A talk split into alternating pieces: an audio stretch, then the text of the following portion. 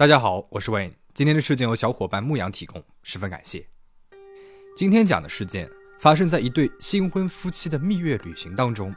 由于案件过程复杂烧脑，涉案人员身份特殊，最后更是演变成了一场巨大的罗生门。尽管十几年的时间过去了，在国际上一直是热度未减，争议不断。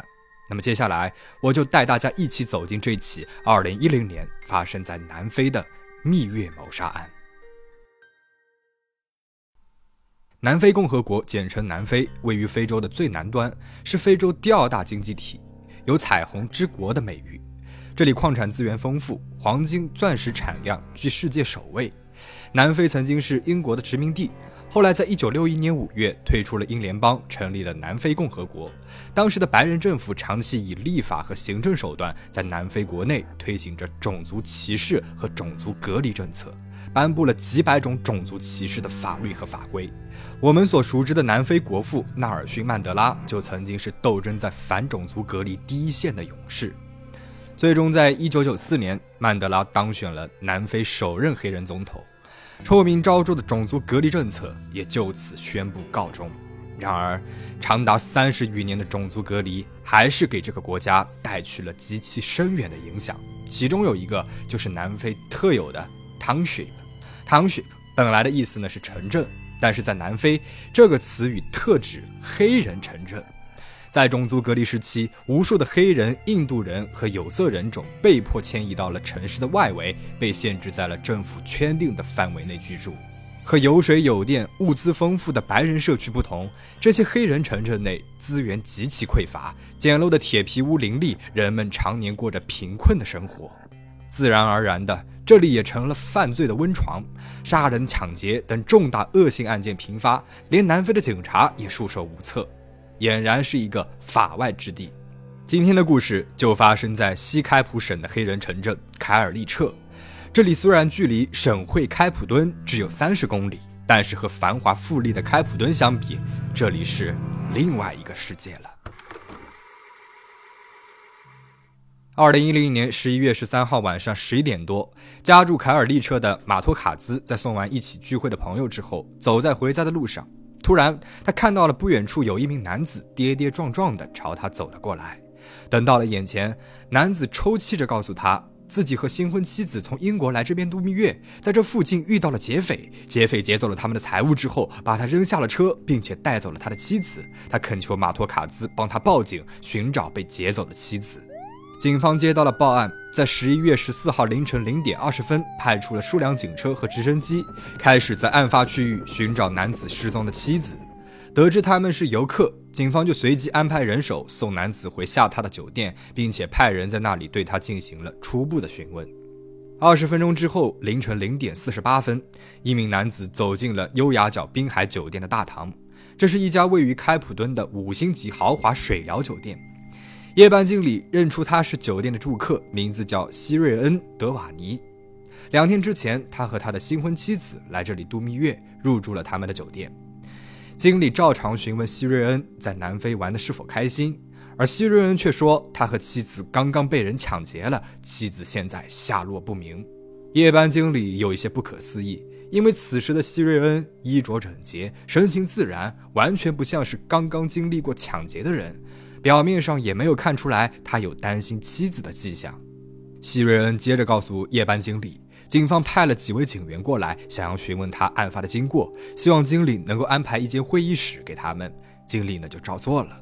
之后的凌晨一点十七分，几名警员和一名黑人男子一起到达了酒店。警员们和希瑞恩进入了已经准备好的会议室，而同行的黑人男子则被安排在了酒店大堂等候。夜班经理给等候的黑人男子拿了一杯水，开始和男子聊起了天。男子说，他的名字叫佐拉，是负责接送德瓦尼夫妇的司机兼导游。他们刚刚一行三个人在凯尔利彻被歹徒给抢劫了。同为本地人的夜班经理心里泛起了嘀咕：一对来蜜月旅行的有钱夫妇，跑到又脏又黑的黑人城镇去干嘛呢？这景点选的也太奇怪了吧！会议室里面，希瑞恩对几位警员回忆起了夫妇俩的行程。他那被掳走的妻子叫安妮，他们十月底的时候刚刚完婚，这次呢是来南非度蜜月的。十一月十二号，他们从约翰内斯堡坐飞机到达了开普敦国际机场，在机场外找到了一辆出租车送他们来酒店。司机正是此时等在大堂的那名黑人男子佐拉。警员呢就问他，酒店有专门去机场接送住客的司机，为什么他要选择一辆黑出租呢？希瑞恩说，他知道酒店有这项服务。但是觉得本地的出租会便宜一点，所以呢才上了佐拉的车子。佐拉也十分的热情，又是一个本地人。希瑞恩觉得接下来的几天有这样一个导游蛮不错的，于是呢就在到达酒店之后留下了佐拉的电话号码，想让佐拉做这趟旅行的专职司机，接送他们吃饭、购物，带着他们环游开普敦，看看周边的景色。佐拉也当然没有拒绝。第二天，也就是案发的十一月十三日白天，希瑞恩和妻子安妮先是在酒店的泳池边晒了日光浴，然后呢又去了酒店内的酒吧喝酒，期间还拍了不少的照片。晚上七点半左右，佐拉开车来到了酒店接他们去吃饭。他们本来已经预约了当地的一家有名的饭店，但是希瑞恩说他们临时起意想要吃一点别的，便问佐拉有没有什么地方是可以推荐的。佐拉说他知道有一个不错的饭店。于是呢，就把他们带去了位于 Strand 的 Surfside 饭店。但是希瑞恩说，他们觉得那里的饭菜不怎么样，也有很多的老年人在，所以就并没有待很久就走了。大约是晚上十点半的时候，佐拉开车送他们回酒店。在回去的路上，妻子安妮得知会经过黑人城镇，她便提出想要进去看一看、转一转，见识一下真正的南非，来一次深度游。司机佐拉当然知道其中的凶险，便一再劝阻。但是安妮十分的坚持，说总是待在富丽堂皇的白人社区太没有意思了，晚上的贫民窟应该很刺激，只是开车进去转一转而已，不下车应该是不会有什么大碍的。司机佐拉只好把车子开进了黑人城镇。他们在一个路口减速准备右转的时候，突然从黑暗里面跳出来了两名男子，他们逼停了车子，其中有一名男子用手里的枪敲击着窗玻璃。转眼之间，这名男子已经坐上了副驾驶，而另外一名呢，则打开了后车厢的门，把夫妻俩推开，强行的坐在了他们的边上。坐在副驾驶的劫匪很快就把司机佐拉赶下了车子，并且猛踩油门，开始飞速往前开，不知道他要去什么地方。而后座的劫匪则抢走了他们身上值钱的物件和钱包里面的现金，还让夫妇二人交出手机。希瑞恩只交出了妻子的手机，但是劫匪很仔细地搜查了他的身，在发现他的手机之后，劫匪勃然大怒，拿枪指着他说：“如果他敢再骗他们，就把他给杀死。”随着车子飞速的行驶，安妮的情绪也逐渐崩溃了，她开始大声地哭喊着。希瑞恩把惊慌失措的妻子紧紧地护在了身下。在两个人面前挥舞着手枪，试图用恐吓让安妮闭嘴。这个时候，前排开车的劫匪说：“他们只是想要抢劫财物和这辆车子，并不会杀害他们。之后会找一个僻静的地方分开放他们走。”不一会儿，车子就开到了一个人迹罕至的地方。后座的劫匪拿枪指着希瑞恩的头，让他从打开的车窗挤出去。希瑞恩照做了。就这样，他被他们扔了下来，目送着那辆载有安妮和两名歹徒的车子消失在了夜色里。他不知道走了多久，才碰上了晚归的路人马托卡兹，在马托卡兹的帮助之下报了案。至于劫匪的体貌特征，他记得不是很清楚了，只记得开车的那个人戴着一副黄色的橡胶皮手套，很像是家里面洗碗用的那一种。警察听完了希瑞恩的描述，就让他回到房间去休息。而接下来，他们询问了司机佐拉。司机佐拉的证词和希瑞恩的是几乎一样的。他是第一个被两名劫匪扔下车来的，所以之后发生了什么事情，他也不知道。此时的警方虽然动用了所有的警力在寻找安妮，但他们其实并没有真的觉得安妮会有什么危险，因为在南非这类型的劫车事件经常的发生。一般来说，劫匪并不会伤及性命，只会在劫走受害人的财物和车子之后，把受害人扔在某个远离人烟的地方，为他们的逃脱争取时间。当时南非警方觉得这应该也是一起普通的劫车侵财案件，然而后来的事情的走向远远的超出了他们的预料。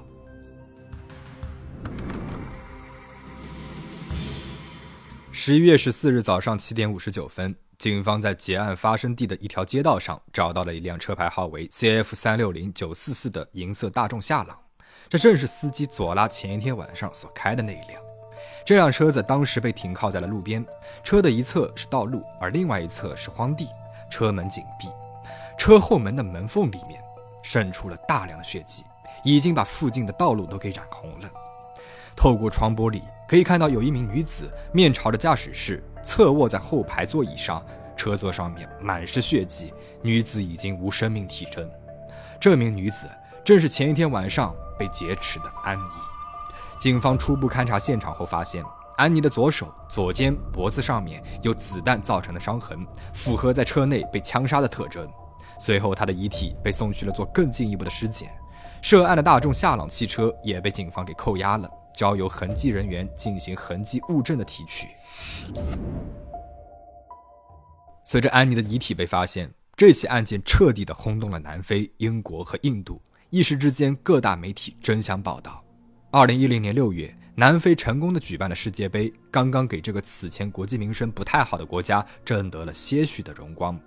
政府正打算趁着世界杯的热度，大力的发展旅游业。而游客在南非被抢劫杀害的新闻，无疑会给南非好不容易建立起来的公众形象以致命的打击。所以，尽快的侦破安妮的案子，成为了南非警方的首要任务。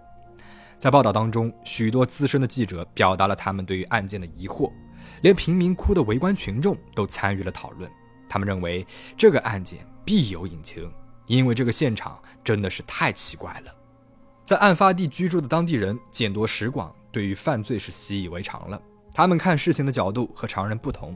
经验告诉他们，一般劫匪们在抢劫完车主得到了车辆之后，要么会把车子转手，要么呢会通过车厂把车子拆成零件售卖，卖不掉的部分就会被焚烧销毁，根本就不可能把这样一台完好无损的车子丢在路边的。再加上劫匪还杀了人，不把车子卖掉换钱的话，不就等于做了赔本生意吗？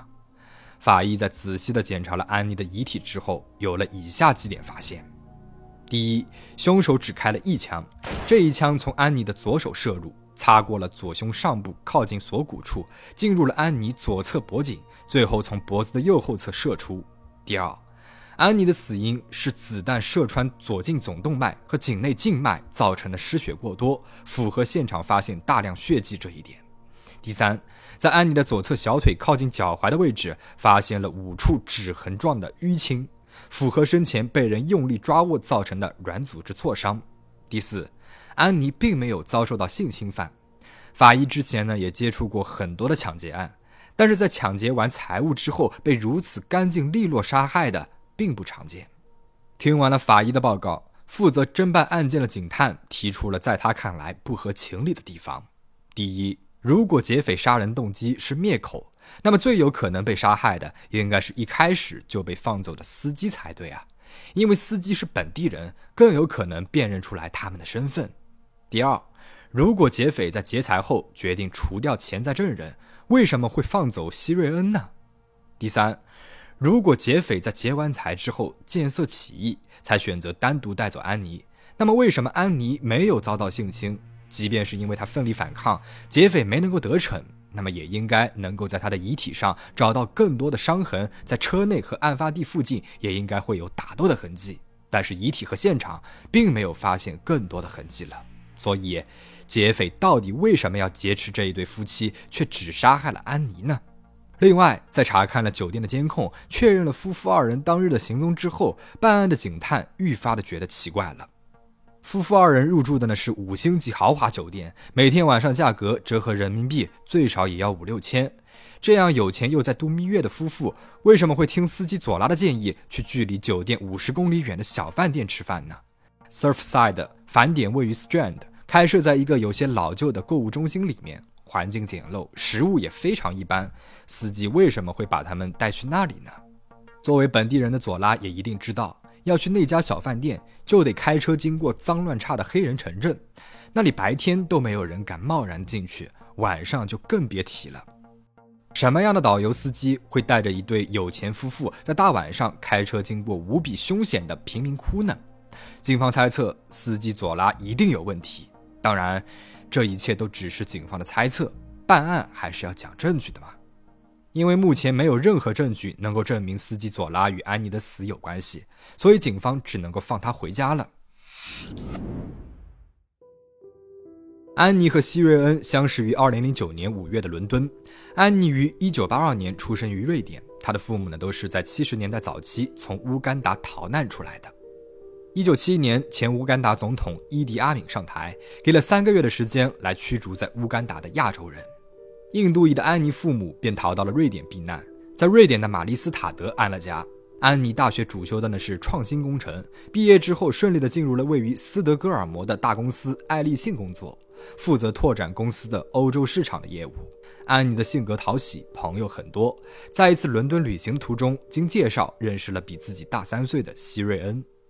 希瑞恩是一个妥妥的贵公子，他出身于显赫的印度高种姓家族，父亲在英国经营着数家连锁疗养院，家底雄厚，全家人都住在布里斯托郊外的豪宅里面，在伦敦也有多处房产。希瑞恩在大学毕业之后，加入了家族经营的公司。认识安妮的时候，虽然才三十岁，但是已经是公司管理层的核心人物了。安妮被希瑞恩不凡的谈吐和气质所吸引，虽然她从小在瑞典长大。却也非常喜欢印度的历史文化，觉得那里才是自己的根，一直梦想着能有一个同根同源的伴侣。而希瑞恩的母亲也是来自于乌干达的印度人，当年呢也是因为和安妮父母相同的原因，从乌干达来到了英国，这让安妮觉得和希瑞恩多了很多的共同话题。希瑞恩呢也很喜欢美丽活泼的安妮，即便当时两个人一个人在瑞典，一个人在英国，他们还是决定在一起。安妮的家人和朋友都觉得他们是非常般配的一对，就像是王子和公主一样。两个人的异地恋一直持续到了2010年3月，安妮搬去了伦敦和希瑞恩一起生活。同年五月份，两个人订了婚，并且于2010年10月29日在印度孟买举行了奢华的婚礼。婚礼是十分的盛大，持续了整整三天的时间，邀请了上百名宾客，花费了超过二十万的英镑。但是谁也没有想到，这场如童话般美好的爱情会以这样残酷的方式画上一个句号。案发之后的第三天，十一月十五日一早，负责案件的警探把司机佐拉叫到了警察局，对他进行了正式问询。佐拉看上去轻松自信的，坚持了之前的说法。当被问及为什么要在晚上带着新婚夫妇穿越明知有危险的黑人城镇时，他和希瑞恩的版本呢是一样的，只是说是安妮想要去的，而他只是拿钱办事的工具人，雇主说什么他就得做什么。至于两名劫匪，他说他们呢都是黑人，当时光线很暗，自己很害怕，因此就没有看清楚两个人的长相。在他的证词里面没有发现有明显的破绽。警探虽然觉得很可疑，却也只能够再次的放他走了。当天下午，鉴识科传来了好消息，他们从那辆大众夏朗的前挡风玻璃上成功的提取到了嫌疑人的掌纹。经过推测，应该是嫌疑人在逼停汽车的时候留下来的。掌纹在数据库当中与一名叫做曼戈尼的二十六岁男子比对成功了。这名男子几年之前因为贩卖违禁药品而被警方给逮捕。就是在那个时候，他的掌纹被纳入了数据库。次日的凌晨，警方在他家里面把他给逮捕了。被抓之后的曼戈尼，眼看证据确凿，很顺从的就对警方坦白了。他说，他和另外一名同伙计划在黑人城镇劫持这一对新婚夫妇，并且杀害了安妮。但是这一切都是有人指使他们做的。次日，曼戈尼就被劫持和谋杀的罪名起诉。根据他提供的消息，十一月十八日，警方很快就逮捕了另外一名劫匪，二十六岁的夸贝。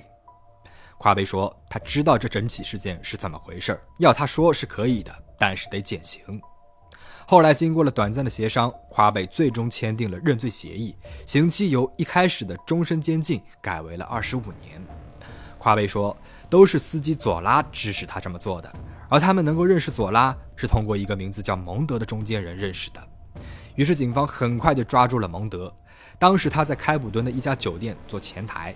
在审讯当中，蒙德告诉警方，只要能够豁免他的一切罪行，他就交代全部的真相。他有底气要求豁免权，是因为他说他不仅可以指认佐拉，也能够指认出佐拉背后的指使者。十一月二十号，警方逮捕了佐拉。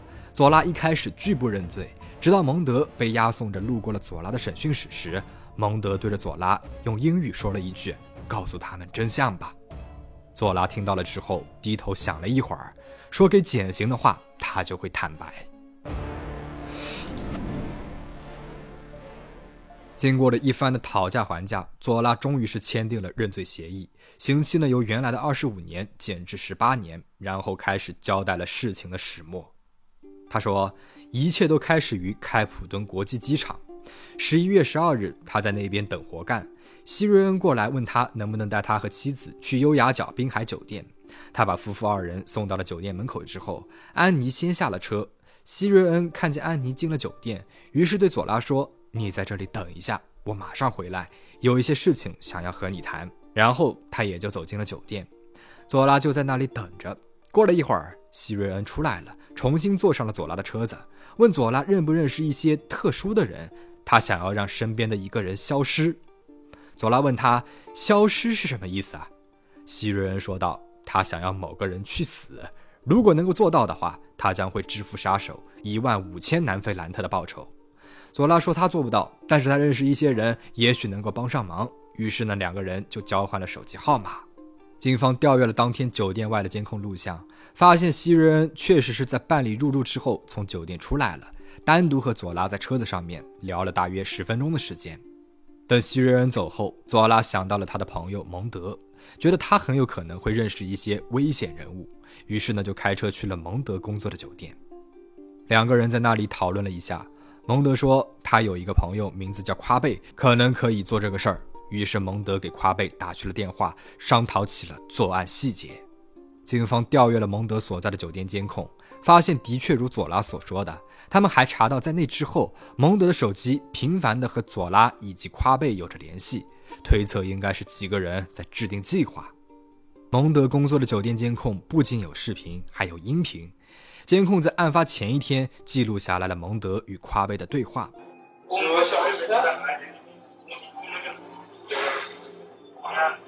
对话当中，蒙德对夸贝说：“就是我和你讲过的那件事情，今天必须得把它办了。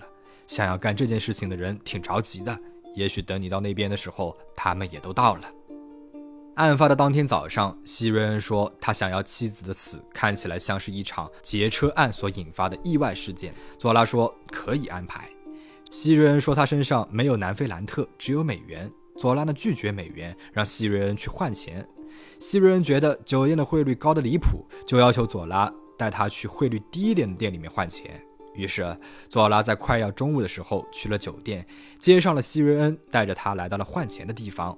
警方再一次的在监控当中看到了希瑞恩一个人在佐拉所说的那个时间上了他的车子，换完钱之后又回到了酒店，然后佐拉按照约定好的时间去接了希瑞恩夫妇，把他们送到了 Surfside 酒店。佐拉说，在饭店外面，希瑞恩问他今天晚上的事情是否已经准备就绪，佐拉就告诉他没有问题。佐拉的计划呢，是在回程的时候把车子开进黑人城镇，事先埋伏在那边的曼戈尼和夸贝就会跳出来扮演劫匪，他们会先把他赶下车子，然后抢走夫妇俩的财物，在某一个僻静的地方把希瑞恩也扔下去，最终找一个地方杀了安妮。希瑞恩说：“请他们演戏，一定要演全套，务必把一切都伪装成意外。”就在去往古古勒图的路上，佐拉因为忘记问希瑞恩要怎么向他拿钱，他就只能够发短信给希瑞恩说：“别忘了给钱。”坐在后座上的希瑞恩回复道：“说钱他会放在汽车副驾驶后面的袋子里的。”警方从电讯公司里了解到，当时同在车内的两个人确实是互相发过一条短信，不过因为希瑞恩的手机被抢走，一直下落不明，佐拉的手机呢也不见了，所以短信的内容不得而知。警方认为，这一定是不能够当着安妮的面说，但是在那一刻又不得不说出来的事情。而这除了当天晚上的暗杀行动，还能有什么呢？佐拉把车子开到了一个十字路口的时候，两个拿着枪的男人跳了出来，让他们开门。他想，这就应该是蒙德所安排的杀手了吧，所以假装很害怕的下了车，满意的看着两名劫匪载着这对新婚夫妇扬长而去。他知道安妮会在今天晚上被两个人杀死，而他将要拿到五千兰特的报酬。案发之后的第二天，十一月十四号一早，佐拉说他来到了酒店，找到了希瑞恩。因为狡猾的希瑞恩没有付全款，曼戈尼和夸贝只在车子上面找到了一万兰特。他和希瑞恩当时呢是在酒店大堂的一处偏厅，有一位清洁工正在打扫卫生。希瑞恩请求保洁员给他们俩一点私人空间，保洁员随后呢就离开了。希瑞恩问佐拉：“安妮是不是已经死了？”佐拉说：“是的，但这里不是说话的地方，并且提醒着希瑞恩头顶上有一个摄像头。”希瑞恩还忍不住的朝上看了一眼。警方发现了这段监控，以及他们推测是希瑞恩付钱给佐拉的监控。视频里面可以看到，希瑞恩当时手上拎着一个白色的包裹，他和佐拉一前一后走进了监控盲区。等到他们再一次出来的时候，白色的包裹已经来到了佐拉的手上。之后，佐拉呢就拎着他离开了酒店。到目前为止，好像都能够找到监控视频或者是其他的证据来佐证佐拉的供述。因此，警方判定佐拉的供词可信，也就是说，希瑞恩才是案件的主谋。可是动机呢？希瑞恩他为什么要杀害新婚妻子呢？就在南非警方苦于找不到动机的时候，远在英国的《太阳报》给所有的人都送上了一个惊天大瓜：希瑞恩其实是同志，而且他钟情于 BDSM，喜欢被调教。那么，《太阳报》是怎么挖出这个瓜的呢？案件发生的五天之后，也就是十一月十八日，希瑞恩就带着安妮的遗体回到了伦敦。两天之后的二十日，南非警方逮捕了司机佐拉。当他给出了自己的证词之后，希瑞恩买凶杀妻的传闻就飘到了英国。希瑞恩立刻给自己找到了英国曾经最顶尖的金牌公关马克思·克利福德。马克思给数不清的名流政要做过公关。其中就包括了拳王穆罕默德·阿里和传奇影星马龙·白兰度。在马克思的建议之下，十一月二十二日，希瑞恩同意接受《太阳报》的专访。专访地点设在了克利福德的办公室。在场的除了希瑞恩，还有他的弟弟和弟媳。在专访当中，希瑞恩聊到了案件的始末和一些细节，同时呢，也深情地回忆起了有关于安妮的点点滴滴。他说：“安妮是他梦寐以求的女孩。”他爱她至深，绝对不会伤害她的。在采访的最后，记者询问希瑞恩他是不是直男，希瑞恩呢要求记者关掉录音，他只愿意私下和记者聊这件事情。记者关掉了录音设备，希瑞恩却沉默了。这个时候，希瑞恩的弟弟说：“哥哥是纯直男，喜欢男人是完全没有的事情。”第二天，《太阳报》就头版刊登了这篇名为《我没有谋害我的新娘》的专访。专访的本意是想要告诉公众，希瑞恩是一个痛失爱妻的好丈夫，但是却又意外地牵扯出来了另外一个大瓜。见报几天之后，采访希瑞恩的记者接到了一个知情人士的电话，要求和他面谈。这位知情人士名字叫做里奥波德，江湖人送外号“德意志主人”，是常年混迹于同志字母圈的一名男妓。里奥说，希瑞恩曾经三次出钱购买了他的特殊服务。那个时候，他已经和安妮相识并且在一起了。他还说，希瑞恩在接受服务的过程当中，不止一次说过想要结束和安妮的关系，他不想和她结婚。由于里奥透露的内容事关重大，伦敦警方随即介入了调查。十二月七日，南非法院正式裁决了司机佐拉抢劫罪和谋杀罪成立，按照与检方达成的协议，被判入狱十八年。隔天，南非方面正式以谋杀罪起诉了希瑞恩，他在布里斯托被捕。而《太阳报》则在十二月十六日头版头条报道了希瑞恩花钱雇佣特殊服务的消息，他的同志身份也在公众眼里面被坐实了。至此，南非检方以为有了里奥的证词作为动机，佐拉作为主要证人，希瑞恩被引渡到南非受审不是什么难事儿。但是没有想到的是，等待他们的是漫长的法律拉锯战。到底是什么样的法律拉锯战呢？我们下期再讲。